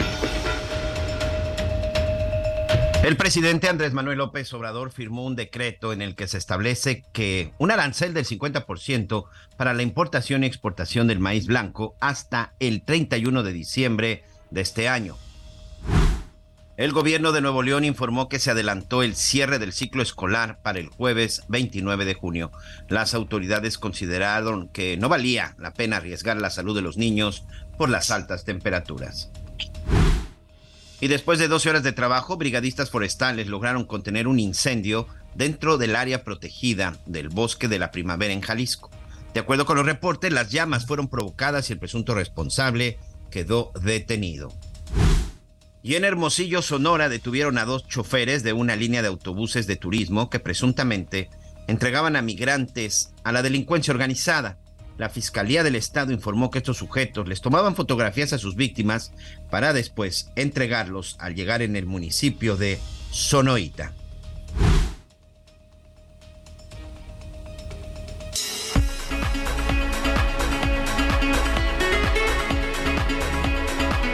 Muchísimos, eh, muchísimos comentarios. Este con la diputada Selene Ávila, bueno, tenemos todos los lunes un, un comentario. Ella eh, tiene este, este punto de vista, las argumentaciones a por qué está así el sistema, el sistema de salud. Dinero, pues sí hay dinero. Pues el, el, el presupuesto de gobierno federal es, es enorme. ¿Cómo se está utilizando el dinero? Ah, bueno eso ya va a ser otra cosa, ¿no? También se tienen que hacer sumas y restas y elegir es renunciar. Hágase de cuenta eh, como el presupuesto del negocio, usted tiene un, un, negocio pequeño, mediano, bueno, pues usted toma la decisión, voy a reinvertir en esto, voy a comprar en otro, o me voy de vacaciones, o lo voy a repetir, o el, o el, eh, el presupuesto que tenga usted también para las cuestiones familiares, ¿no? El jefe, la jefa de familia o los ingresos familiares, todos, en, hay familias donde todos le entran con su cuerno, todos contribuyen y entonces pues tienen que tomar esa decisión, ¿qué hacemos? ¿Compramos las medicinas del abuelo o eh, le compramos zapatos nuevos a los niños o nos vamos todos de vacaciones o este me compro unas botellas y me emborracho, ¿no? Entonces cada quien toma, toma ahí una decisión con la consecuencia lógica de las decisiones que en ese sentido se tomen. en un gobierno como, no en un gobierno, en un país como el nuestro, donde siempre, siempre, siempre hay procesos, hay procesos electorales, pues claro que jala mucho ese, ese dinero también, ¿no? Entonces, eh, muchísimas gracias por sus comentarios. ¿Usted qué haría, no? Con ese presupuesto. ¿Le metería más a salud o más a las campañas? o más a vigilar, ya ve, ahí salió otra tranza de Segalmex, ahora con la leche. Yo no sé ya cuánto, íbamos en como 15 mil millones robados. Y, y, y apareció otros mil, ¿qué? Mil doscientos, señor. Fíjate, mil doscientos millones adicionales. Entonces, y era para los más pobres, para la seguridad alimentaria. Imagínense en dónde fueron a meter la mano estos ¿En qué cajón? En el cajón del dinero para la comida de los más pobres, la seguridad alimentaria. De ahí se lo están robando. Y yo no sé cuánto han recuperado, hay personas detenidas, el director de Segalme, el ex director o el que era el responsable, pues ya lo pasaron a un, le, dieron un cargo ahí, este, pues muy, no, para, muy de muy bajo perfil para mantenerlo de alguna manera protegido, pero pues no, sé, no sabemos ni qué hace ni cómo y, hay un faltante de dinero, independientemente de, de la investigación que creo que va adelante, creo que se está llevando a cabo toda esta investigación de quién agarró, de quién agarró el dinero, pero pues todo apuntaría, todo apuntaría si es tanto el dinero que se ha aprobado en el presupuesto, pues no deberían los doctores y las doctoras de estar ahí en, en las calles esperando que les den, que les paguen o les den una, una basificación, ni estarían los papás de los niños con cáncer, nadie quiere estar bloqueando al rayo del sol, ni estaría la gente gastándose la mitad de los ingresos familiares en farmacias o en, o en clínicas privadas tienen que ir ahí a los consultorios que están al lado de las farmacias. Esos consultorios han crecido muchísimo y son evidentemente pues un, una solución importante para muchas personas que no encuentran en dónde ser atendidos. Yo coincido con Selene de que se ha dispuesto mucho dinero para eso. Se cruzó la, la pandemia, pero antes de que se cruzara la pandemia, y volver a decir que si Peña Nieto, que si Calderón, yo ya a estas alturas del partido creo que ese, ya no va a ser un argumento para quien quiera que sea presidente o presidenta de este país. Ya, ya, ya, ya, ya, si nos siguen diciendo es que una vez hace muchos años, eh, no, este, cuando llegó este Pancho Villa a la ciudad de... Ah, no, pues no, ya dejen de revisar en el pasado. El pasado más, este, inmediato que pueden ya tomar el siguiente gobierno, porque esto pues ya, esto ya se acabó, este, tiene que ser a partir de su designación como candidato. Desde ahí tienes la responsabilidad de investigar en qué andas, porque además resulta que por lo menos la gente de Morena, lo, quien vaya a ser candidato de Morena, pues está gobernando desde hace mucho tiempo. Entonces no se pueden llamar a la sorpresa ni pueden decir es que me engañaron, es que me dijeron, es que fue culpa de... Ya si seguimos viendo de quién fue culpa, pues es como en un negocio, imagínese que tiene usted una papelería y de pronto le hace falta, no salieron las cuentas y faltó el dinero y no se le pagó a los proveedores y le dices tú al responsable de la papelería, oye, ¿qué pasó? No, pues es que yo cuando llegué como la papelería, cuando trabajaba aquí no sé quién, no, pues por eso estás ahí tú rindiendo cuentas. En fin, y en una, y, y ahorita la atención está puesta en la definición del candidato de oposición. Saludos a Mérida. El Heraldo Radio 96.9 de la FM ya nos estaban haciendo ahí algunos comentarios de la decisión que tomó Mauricio Vila, pero para no especular, eh, le vamos a preguntar directamente al gobernador de Yucatán por qué no quiso entrar a, competir por la presidencia de la República. Mauricio, qué gusto saludarte, muy buenas tardes. Muy buenas tardes, Javier. Un gusto poder estar contigo y con todo tu auditorio. Hoy hay muchos comentarios de diferentes partes del país, pues porque sí, eras uno de los gallos, este, digamos que más, más visibles o más fuertes en la contienda de oposición. ¿Por qué, por qué decidiste no, no, no salir? Mira, Javier, son dos razones eh, principales. Mira, la primera, eh, pues como gobernador aquí en Yucatán tenemos muchos proyectos eh, importantes que estamos desarrollando proyectos pues que requieren que pues tenga que haber un gobernador aquí de, tiempo permanente. Estamos hablando pues que ahorita en Yucatán eh, traemos un crecimiento económico histórico, hemos generado más empleos que nunca antes, están llegando más turistas que nunca, la inversión extranjera también es histórica, eh, la seguridad no solamente la hemos mantenido, la hemos mejorado, siendo el estado más seguro del país.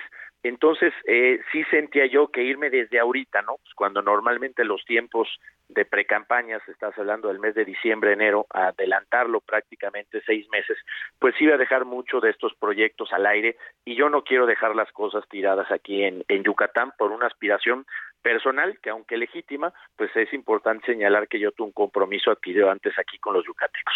Y la segunda, eh, Javier, pues yo creo que el, el ser candidato eh, presidencial es un privilegio, pero también es una gran responsabilidad. Y yo creo que en estos eh, momentos eh, la alianza necesita pues un candidato o candidata de tiempo completo. Y aunque a mí no se me estaba obligando a renunciar a mi cargo como gobernador, ¿no? En, en, este método de la alianza, pero sí es un método que requiere salir a recorrer el país para buscar firmas, estar en foros, eh, una votación, estar presente en todo el país para poder estar presente en la encuesta.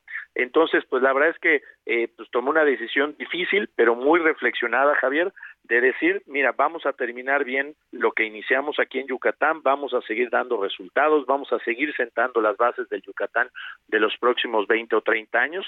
Y bueno, pues ya yo estoy seguro que más adelante tendré la oportunidad de seguir participando, ¿no? En en, en, política, ¿no? Eh, seguramente a nivel nacional, ya aquí en Yucatán, pues ya fui diputado local, diputado, eh, alcalde de Mérida, eh, gobernador, pues la verdad es que aquí ya quedarme sería pues taparle el espacio a los que vienen atrás también empujando fuerte.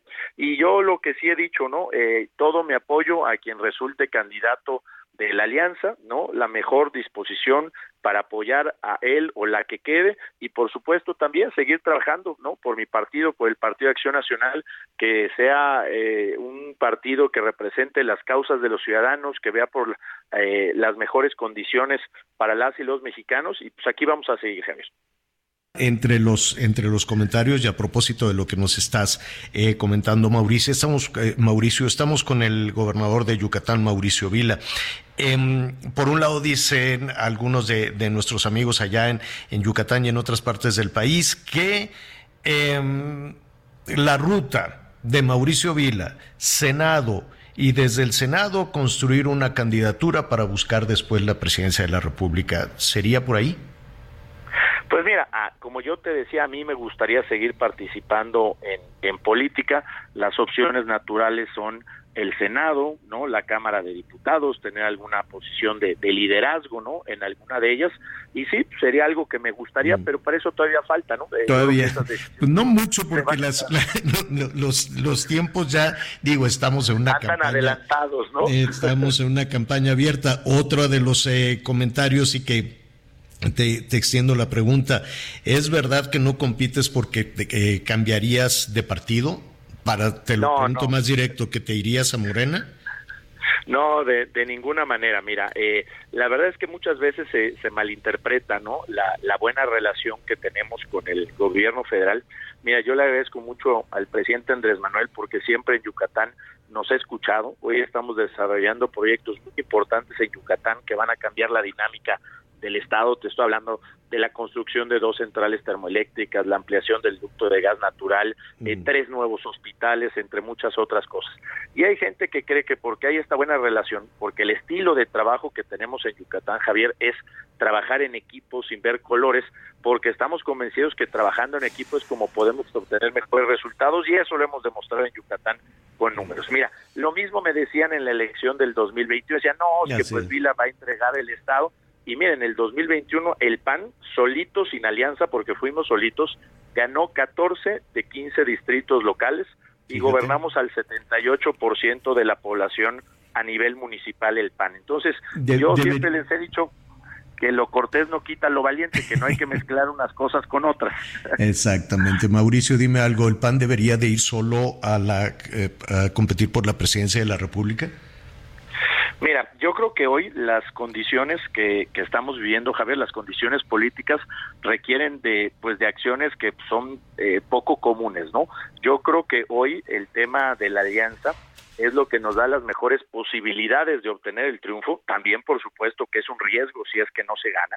Y en ese sentido, eh, yo creo que el PAN, la, la alianza que siempre debe buscar, independientemente de los partidos políticos, es la alianza con los ciudadanos, ¿no? Cuando al PAN le ha ido bien, es cuando los ciudadanos ven representados en el PAN, en sus candidatos o sus candidatas, sus anhelos, sus aspiraciones, sus esperanzas, y eso es lo que tenemos que retomar en el PAN. Por supuesto que las alianzas son buenas, desde mi punto de vista, deberíamos de hacerlas no solamente con los partidos actuales, quien salga electa o electo debe de salir a buscar a Movimiento Ciudadano, que hay gente valiosa, que hay gobiernos que están haciendo cosas interesantes, porque esto tiene que ser sumar. Mira, en, en, en una campaña lo único que da posibilidades de ganar es la suma, ni la resta ni la división, y para eso hay que tener mucha apertura, mucha madurez política y por supuesto generar las condiciones. Yo siempre he dicho que la política es el arte de ponernos de acuerdo, de lograr lo imposible mediante el diálogo, y hoy es cuando más política tenemos que hacer, Javier. Eh, finalmente, Mauricio, se está dando a conocer cuál es la ruta. Eh, ya de alguna manera lo habíamos platicado también con, con, algunos de los aspirantes y también con dirigentes de, de, PAN, de, de, PRI, de PRD, ¿no? debates, la encuesta, básicamente debates, encuesta, eh, participación también de sociedad civil, algo que no ha quedado por ahí muy, muy, muy claro. Em, sin embargo, hoy en la mañanera el presidente dijo, no, yo en dos días, el martes les voy a decir quién será el candidato de la oposición. Dice, dijo que eso es pura, pura piña, pues, no, no piña, ¿qué dijo? Pura mm, simulación. No, no, no, no usó esa palabra. ¿Tú, ¿Tú qué opinas? ¿Así es? ¿Ya está claro quién va a ser la candidata o candidato y se podía haber ahorrado todo este proceso? No, no, Javier, la verdad es que yo creo que este es un proceso donde de verdad se va a definir quién va a ser él o la abanderada de la alianza. Yo creo que estos dos meses van a servir mucho, ¿no? Sobre todo para aumentar conocimiento, para que la gente pueda ver, conocer personalidades, trayectorias, eh, ideas, propuestas, ¿no? Por así decirlo. Y al fin y al cabo, en este proceso, pues hay un filtro que son las 150 mil firmas, pues que es un filtro que cualquier político de cierta estatura no va a tener problema, ¿no? En poder cumplir. Y también eh, estamos hablando del tema de los foros que nos va a permitir conocer las ideas. Estamos hablando de varias encuestas a nivel nacional donde se toma en cuenta pues las opiniones de los que apoyan a la alianza y de los que no. Y este tema, ¿no? De la votación, donde seguramente la votación va a ser eh, con simpatizantes de la alianza, pues también te da ayuda para saber pues los los votantes más afines o los que podrían votar por la alianza a quién ven mejor. Entonces, cuando tú juntas todas estas este pues opciones, ¿no? Que aunque parece un, un, método complicado, creo que es un método que, que, va a vestir mucho y que va a dar oportunidad a los candidatos pues, de, lucirse en la medida de sus eh, aptitudes y posibilidades, pero también es importante señalar que un método que se construye entre tres partidos políticos y además varias organizaciones de la sociedad civil, que entre ellas tienen algunas eh, diferencias de opiniones, es muy difícil que deje contentos a todos. Pero creo que en términos generales pues, va a ser un proceso nuevo, inédito en el país, pues que se que va pues de acuerdo a los tiempos que estamos viviendo que también son inéditos. Ricardo Vila, te agradezco, te agradecemos muchísimo por tu conducto. Un saludo a todos nuestros amigos allá en Yucatán, pendiente además de ir a, a platicar contigo en Mérida de los muchos y muy buenos planes que hay, que hay para Yucatán. Muchísimas gracias. No, hombre, al contrario, Javier, un gusto poder estar contigo y con todo tu auditorio. Gracias. Es Mauricio Vila que, este, pues nada, dijo yo sigo con la tarea que tengo asignada. Y, un poquito más adelante, lo que pasa es que están en la presentación del Frente Amplio por México, así se llama esta unión de los, de los partidos de, de oposición, em, para presentar a su a su candidato. Están, eh, evidentemente están en la presentación. Vamos a ver si nos alcanza el tiempo también para, para que nos digan cómo, cómo le van a hacer. Pero, mire, el presidente dijo que eso pues es pura faramaya y que es pura robadera y que nomás quieren el dinero. Eh, vamos a escuchar lo que dijo el presidente. Ahora, el jefe es Claudio X, hijo. Ese es el que va a decidir. Todo lo demás es pura faramaya. Se están poniendo de acuerdo arriba la oligarquía corrupta, saqueadora, para tener un candidato y regresar por sus fueros. No tienen programa, nada. Lo que quieren es seguir robando, porque no tienen llenadera. Entonces, ya Conociéndolos, en unos días más hasta les puedo decir por adelantado quién va a ser el candidato de ellos. En dos o tres días les digo. Y estoy seguro que no me voy a equivocar. Yo les voy a decir, porque son consultas arriba en la élite, el poder económico, el poder político, se nutren, se comunican, se alimentan mutuamente y ya, ya les voy a decir. Mm, bueno, eh, Claudio X González ¿Por qué Morena le tendrá tanto miedo a Claudio X González? No, no acabo de, no acabo de entender. ¿Por qué, ¿Por qué no quieren que salga un candidato, aunque fuera apoyado por, por Claudio X González? ¿Qué, ¿Qué tendría? O sea, cualquier ciudadano puede levantar la mano, quiero suponer yo, así como Claudia, así como Marcelo, así como Monreal o como Krill o como Lili Telles. No, no, no lo sé. No sé por qué em, pues se le ha dedicado este tiempo y es una participación activa de Palacio Nacional respecto a la designación del candidato y de los candidatos. Em, cambiaron ya las reglas del juego, ¿eh? ya cambiaron absolutamente las, las reglas del juego. De hecho, siento que no hay en este momento reglas del juego. Tal vez el árbitro, en lugar de insistir en la, ya no es código, en, este documento de procedimientos electorales, este, pues deberían de decir, oigan, pues ya las reglas es que no hay reglas, ¿no?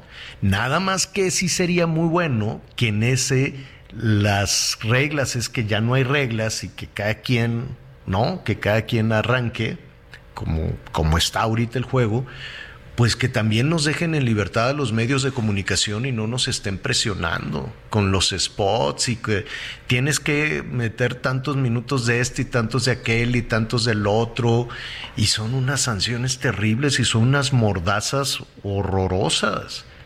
Como medio de comunicación se sufre mucho con eso. Entonces, si los candidatos, si el principal partido, si desde, si desde Palacio Nacional, si desde todos lados ya, ya cambió todo, pues yo quiero suponer que eso nos incluye a todos, incluidos los, los medios de comunicación y los ciudadanos. ¿no? No, no sé usted qué opina, nuestros amigos que nos escuchan. Si, ah, mira, ya está Anita Lomelín. Aquí andaba, escuchando muy interesante todo. ¿No crees tú que ya debería de ser juego libre para todos, incluidos los medios de comunicación? Porque, ah, como, no, no puedes decir esto, no puedes decir el otro, tampoco puedes decir aquello.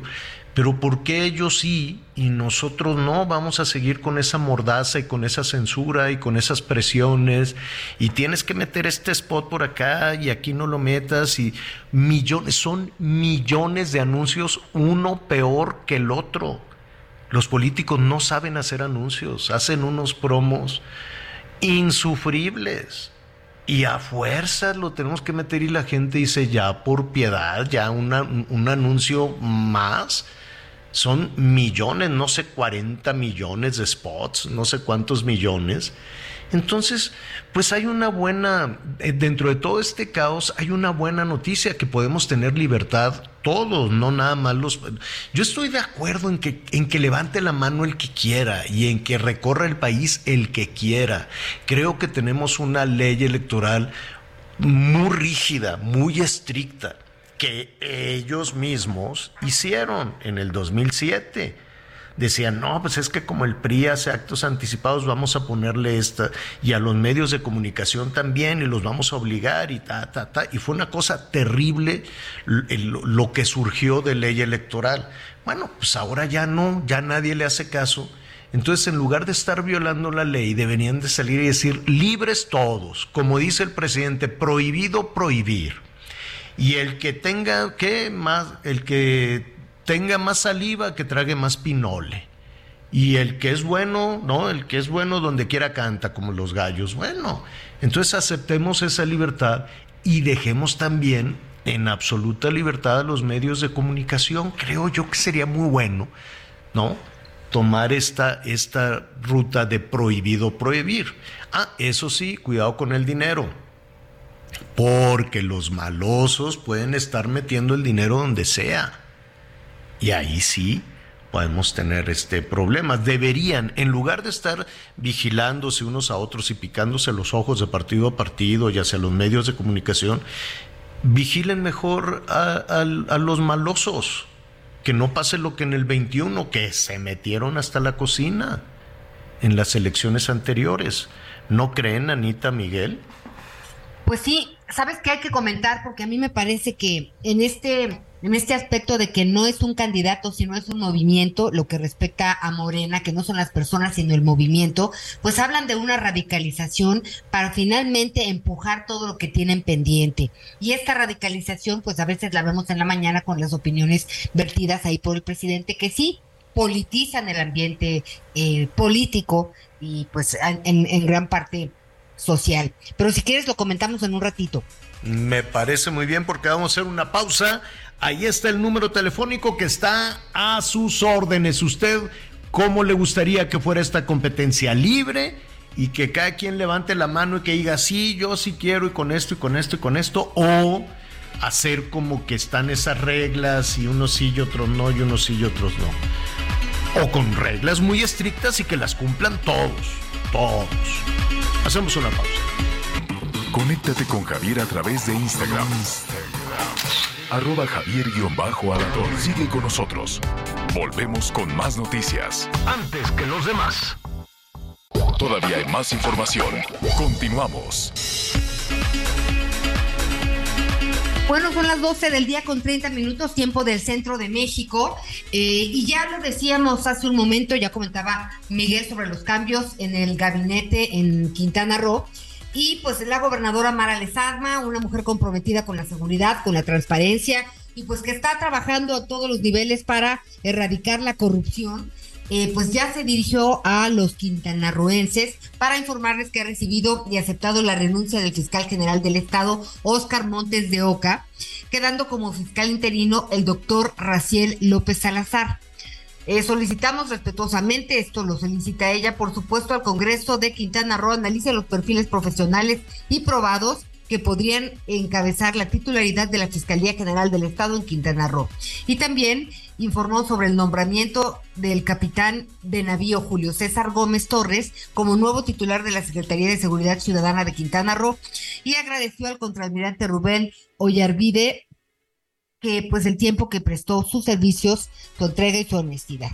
Y también está muy pendiente para redoblar esfuerzos en función de construir la paz, la prosperidad y el bienestar para todas las familias en Quintana Roo. Hasta ahí con lo sucedido en esta parte del país. Pero ¿le parece si nos vamos a un recorrido juntos por la República Mexicana? Con la finalidad de garantizar la seguridad de las y los usuarios del sistema de transporte público, el Instituto de Movilidad del Estado de Quintana Roo lanzó una campaña para el retiro de polarizados en las unidades del transporte público de concesión estatal, tanto de taxis como colectivos.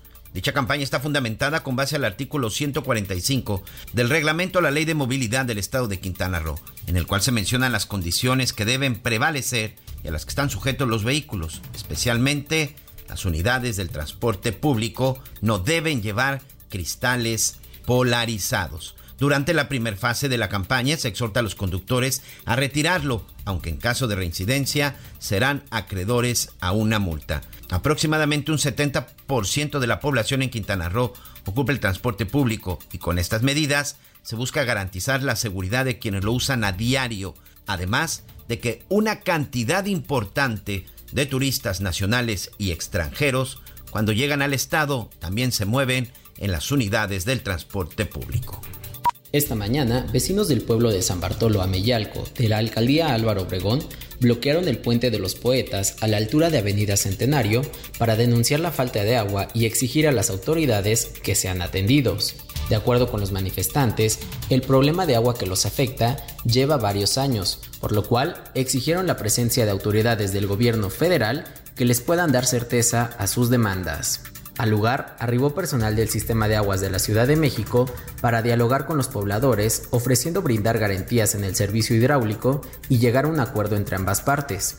Cabe señalar que debido al bloqueo, cientos de personas no pudieron llegar a sus destinos como escuelas o centros de trabajo ubicados en zonas como Santa Fe, ya que los manifestantes no permitían el paso de ningún vehículo.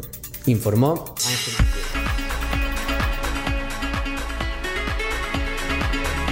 Muy bien, muchas gracias, muchas gracias por el reporte, Ángel Villegas. Y bueno, ya sabe o ya le dio destino a sus utilidades o tiene todavía por ahí algunos ahorros. Recuerde que ya estamos prácticamente terminando la mitad de año.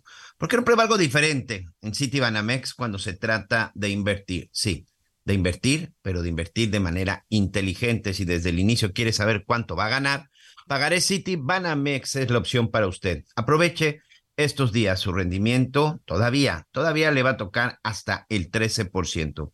O si lo que le interesa es tener disponibilidad diaria en sus recursos, invierte en el fondo VLK 1 más de BlackRock. Esto sin plazos forzosos.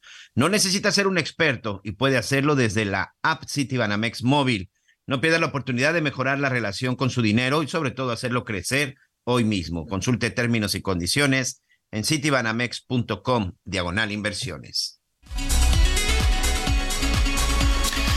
Bueno, muy bien. Oiga, em, pues cada vez eh, podemos notar mayor preocupación en marchas en las calles, en redes sociales, en entrevistas en programa para algo, algo muy doloroso, el, el, maltrato a, a, las mascotas, a los animalitos, el maltrato animal. De pronto avanzamos, de pronto podemos avanzar en eh, incentivar la eh, la adopción, el cuidado, en fin, todo aquello que tiene que ver con, con eh, terminar de una vez por todas con el maltrato animal. He podido atestiguar cosas terribles, por ejemplo, em, hice varios reportajes con un manatí que la verdad a mí me caía increíblemente bien.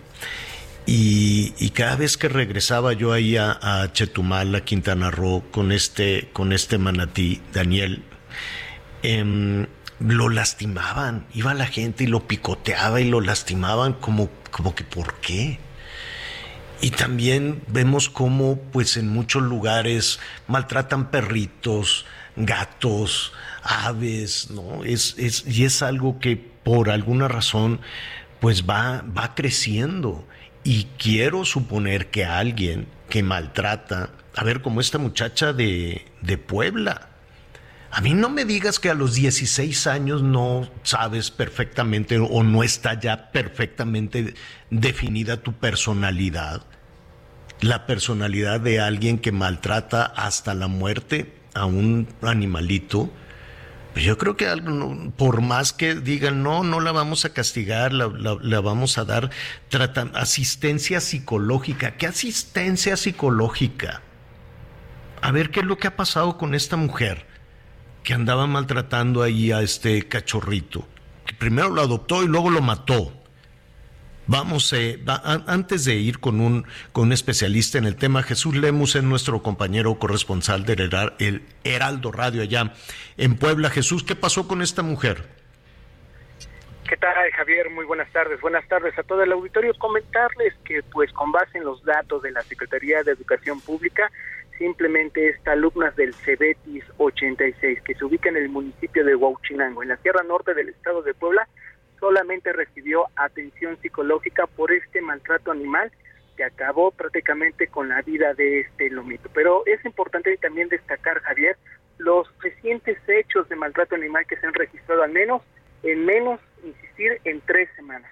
Después del caso de Huauchinango, otro suceso lamentable en el municipio de Los Reyes de Juárez, donde un perrito simplemente le ladró a una persona ¿Qué fue lo que hizo él?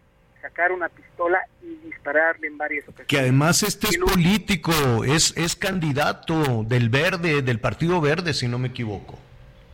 Hasta ahorita es lo que ha trascendido en esta información que presuntamente pertenecería a un partido político. Todavía no se ha confirmado, Ah, pero eso no es todo. Javier, es importante también destacar el último caso. Ese es más alarmante, más preocupante. En el municipio de Atlisco, a unos 45 minutos de la capital poblana, otro menor de edad cometió un maltrato animal. ¿Qué fue lo que hizo? Un acto de sofilia hacia una perrita que se llama Muñeca. Lamentablemente estos menores de edad no pueden ser procesados penalmente. El Código Penal de Puebla no establece que ellos enfrenten la justicia, donde se establecen penas de cuatro y hasta ocho años de prisión en caso de maltrato animal, pero en Claro. caso de privarse la vida serían los ocho años respectivamente. Todos ellos, reiterar, simplemente reciben atención psicológica por ser menores de edad, Javier. Entonces esta, mucha- esta muchacha Vanessa, eh, como mató al, per- al- un perrito chihuahua, debería estar ocho años en la cárcel y en lugar de eso le dan asistencia. ¿Quién le dio la asistencia psicológica? ¿El DIF? ¿O quién? o quién? Oye, Javier, pero además ni que fuera un día de terapia, o sea, que me parece una, una sanción y entiendo. Es evadir la responsabilidad, tanto las autoridades, la familia, todo el mundo hacen como que no pasó nada. No. Y vamos a ver la consecuencia de esto. Nada más eh, para, para concluir con este contigo, em, ¿quién le dio esa asistencia psicológica? Jesús. a través a través de estos datos que proporciona la Secretaría de Educación Pública, Javier, es la misma dependencia que se acercó con la familia de la menor para entender el entorno en donde ella vive. Insistir, fue la misma dependencia a través del personal capacitado que tiene, como se brinda esta atención psicológica, y saber por qué esta que hay que decirlo, ella reconoce, lo quería hacer inicialmente con un gato, pero como no tuvo la oportunidad, por eso prefirió adoptar a este perrito que se llamaba Huellita, situación que también fue condenada con una protesta allí en la Sierra Norte del estado de Puebla, Javier. Una protesta y además una protesta de, de, de ahí del tecnológico, ¿no? Porque Huellitas creo que formaba parte de, de la misma comunidad. Se lo llevó y lo mató. Pues veremos qué sucede, veremos eh, este, cómo se relaciona, porque no es una comunidad muy grande. ¿Qué pasa con esta mujer que le dieron esa jornada de atención psicológica? ¿Regresó a la escuela? Jesús. Hasta donde, hasta donde se tiene conocimiento siguen esta atención psicológica, pero hay otro tema que también es importante destacar. Su padrastro de esta menor es el subdirector de educativa, por lo tanto también estaría bajo se cortó, se cortó. ¿El padrastro es qué? el padrastro, el padrastro de esta menor, de esta joven Vanessa de 16 años, es subdirector del CEDETIS 86, por lo tanto también se mantiene bajo vigilancia el actuar de este funcionario académico para saber si también estuvo en complicidad con la menor o por qué no habría denunciado en su momento este tipo de actitudes de la joven de 16 años, Javier. Pues estaremos ahí atentos. Oye, y el candidato que mató al perro a balazos, que son unas imágenes durísimas, ¿sigue siendo candidato? Este, no, es importante destacar que es como un aspirante a un cargo público. En Puebla todavía no tenemos un proceso electoral abierto. Se ha dicho que pertenece a esta fuerza política, pero en caso de ser detenido, él sí tendría que purgar esta condena de ocho años de prisión porque, insisto, sacó un arma de fuego y le disparó sin remordimiento alguno. Terrible. Jesús, gracias. Gracias, muy buenas tardes. Gracias, saludos a nuestros amigos allá en Puebla a través del Heraldo Radio. Vamos a platicar con la doctora María del Carmen Montenegro. Ella es académica de la Facultad de Psicología de la UNAM. Doctora, muchísimas gracias por estar con nosotros. Pues muchas gracias a ustedes por la confianza. Estoy a sus órdenes. Es, es muy difícil, incluso eh, las imágenes que de pronto pueden circular a través de las redes sociales, en fin, eh, es doloroso y lo vemos desde el que sujeto este policía que arrojó a un perrito a un caso, la muchacha que está perfectamente consciente de los 16 años de lo que está haciendo, que torturó y mató a este perro, los políticos Vaya, no nos sorprende que un político con pistola a la cintura va matando perros en el camino. ¿Qué, ¿Cuál es la personalidad? ¿Cuál es el perfil de estos personajes que pueden de ir desde un político, un policía, un adolescente, un estudiante? Por, ¿Qué es lo que cruza o qué se rompe en, eh, en la mente de estas personas?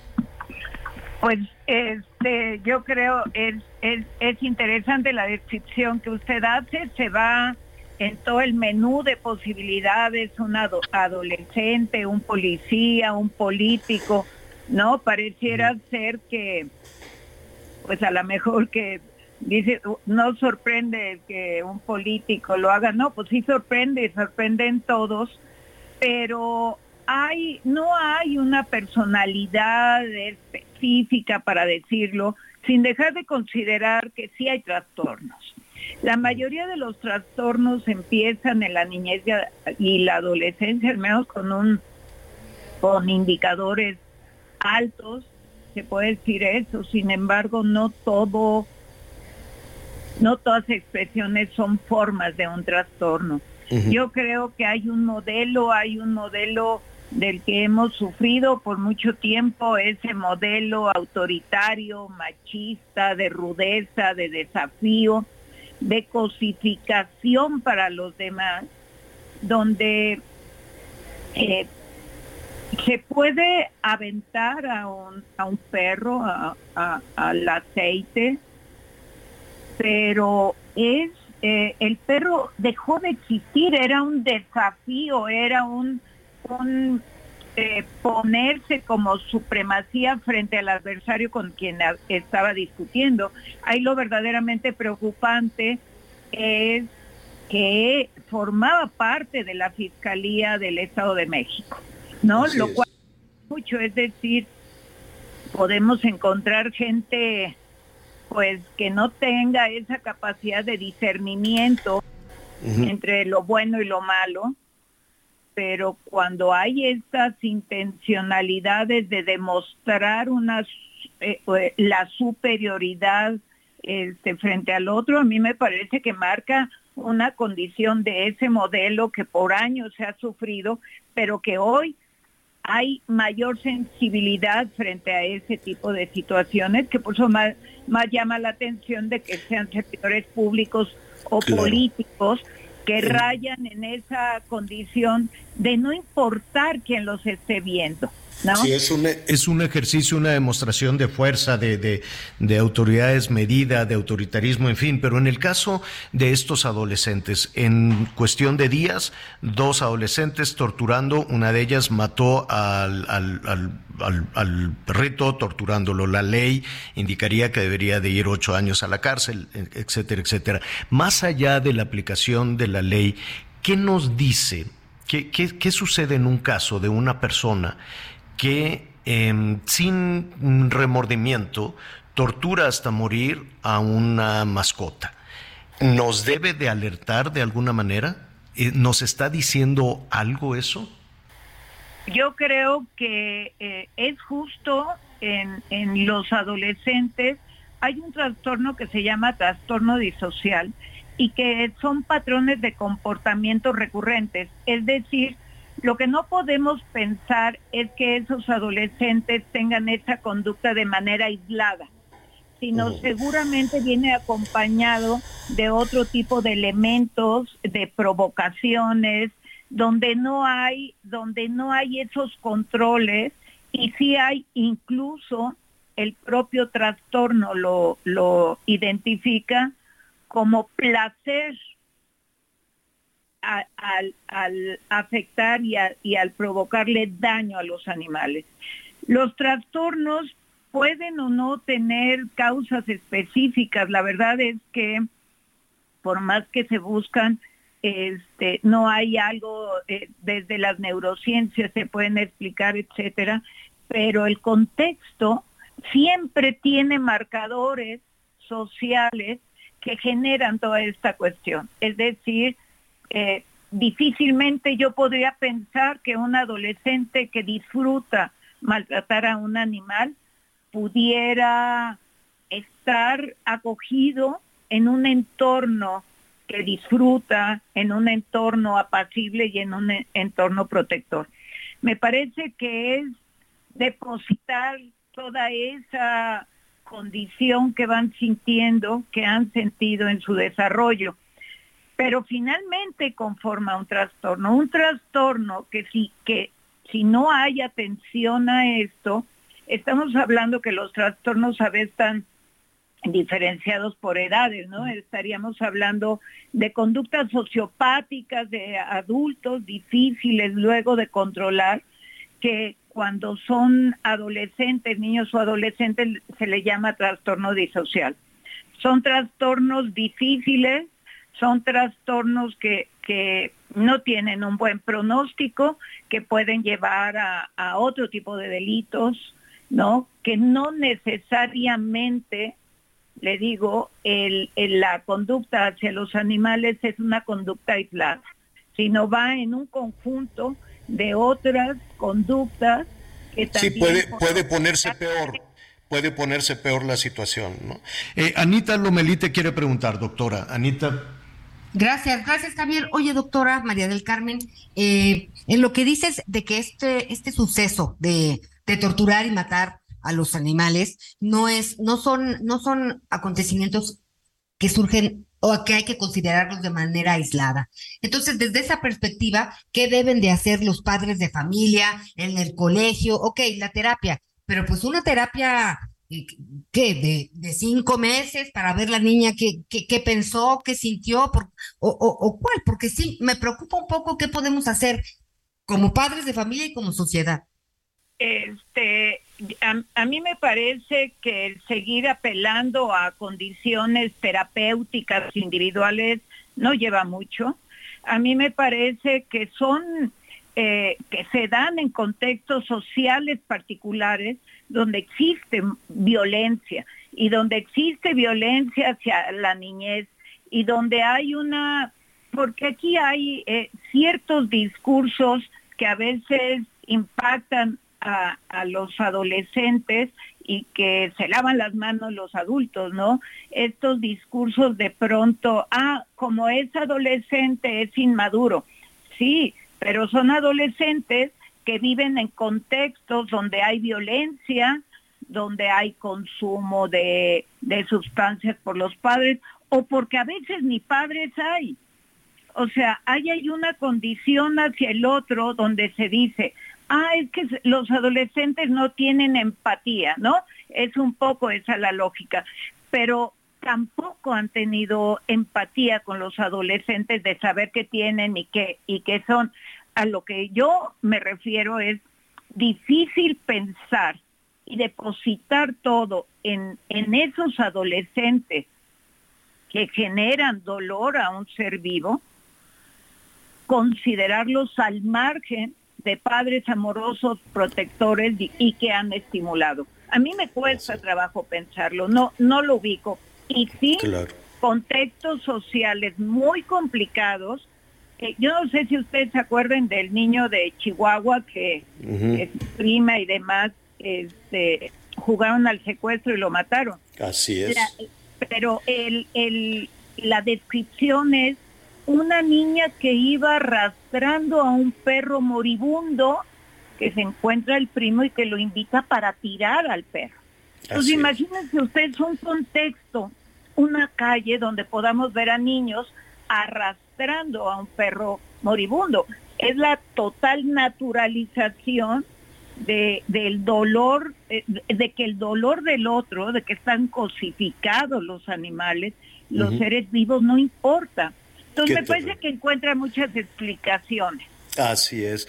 Eh, yo sé que el, tiempo es muy breve para un asunto tan complicado y te quisiéramos invitar a que nos sigas acompañando en este espacio para ir encontrando, ¿no? Un poco, un poco soluciones y como dice Anita, ¿qué podemos, qué podemos hacer ante situaciones de esta naturaleza tan complejas, tan profundas, con tantas, tantas eh, aristas tan dolorosas? Doctora María del Carmen Montenegro, muchísimas gracias. Yo estoy para servirles. Gracias por invitarme. Al contrario, siempre bienvenida, académica de la Facultad de Psicología de la UNAM. Qué cosa tan tan espantosa. Miguelón, em, ¿cómo vamos? Nos quedan unos minutitos. Muy bien, pues muchas gracias a todos por sus mensajes y aquí, bueno, nos dicen nuestros amigos eh, desde Hermosillo, desde tu tierra, saludos de parte del señor Samuel, Javier, Anita, Miguelón. La verdad que sí es demasiado pesado estar escuchando los mismos anuncios todo el día en la tele, en la radio. Ojalá y se moderen esos anuncios y le cortaran la mitad de pérdida relacionado con todos los mensajes, los mensajes políticos, con reglas muy estrictas, pero que se cumplan. Buenos días a todos en Heraldo Radio 98.5 FM. Saludos afectuosos desde el fraccionamiento El Mío Cid, municipio de Tizayuca, Hidalgo, para informarles que no tenemos agua desde hace más de ocho días por favor, solicitamos su apoyo. Muchas gracias. El señor Luis Alberto Rojano, buenos días. La oposición sí tiene candidatos, van a salir en el momento requerido que marca la ley. Elizabeth de Tecámac.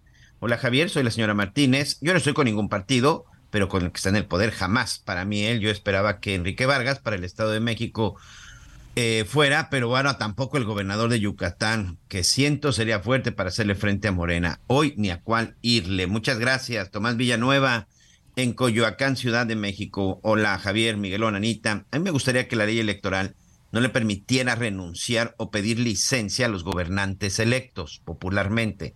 Parecen ranas brincando de un puesto a otro, ya basta. La ciudadanía está hasta la me reservo la palabra, de que esos políticos ratos y asesinos. Fíjate que esa propuesta no está nada mal, ¿eh? Que no se les permita renunciar antes de terminar su. Pues vamos a retomarlo mañana porque se nos agotó el tiempo, Miguelón.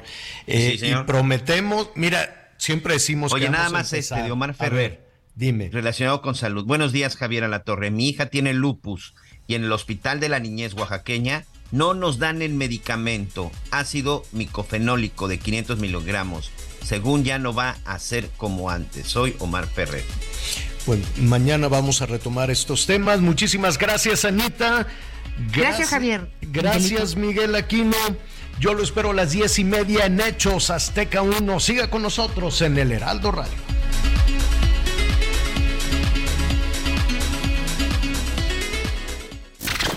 Gracias por acompañarnos en Las Noticias con Javier La Torre. Ahora sí ya estás muy bien informado.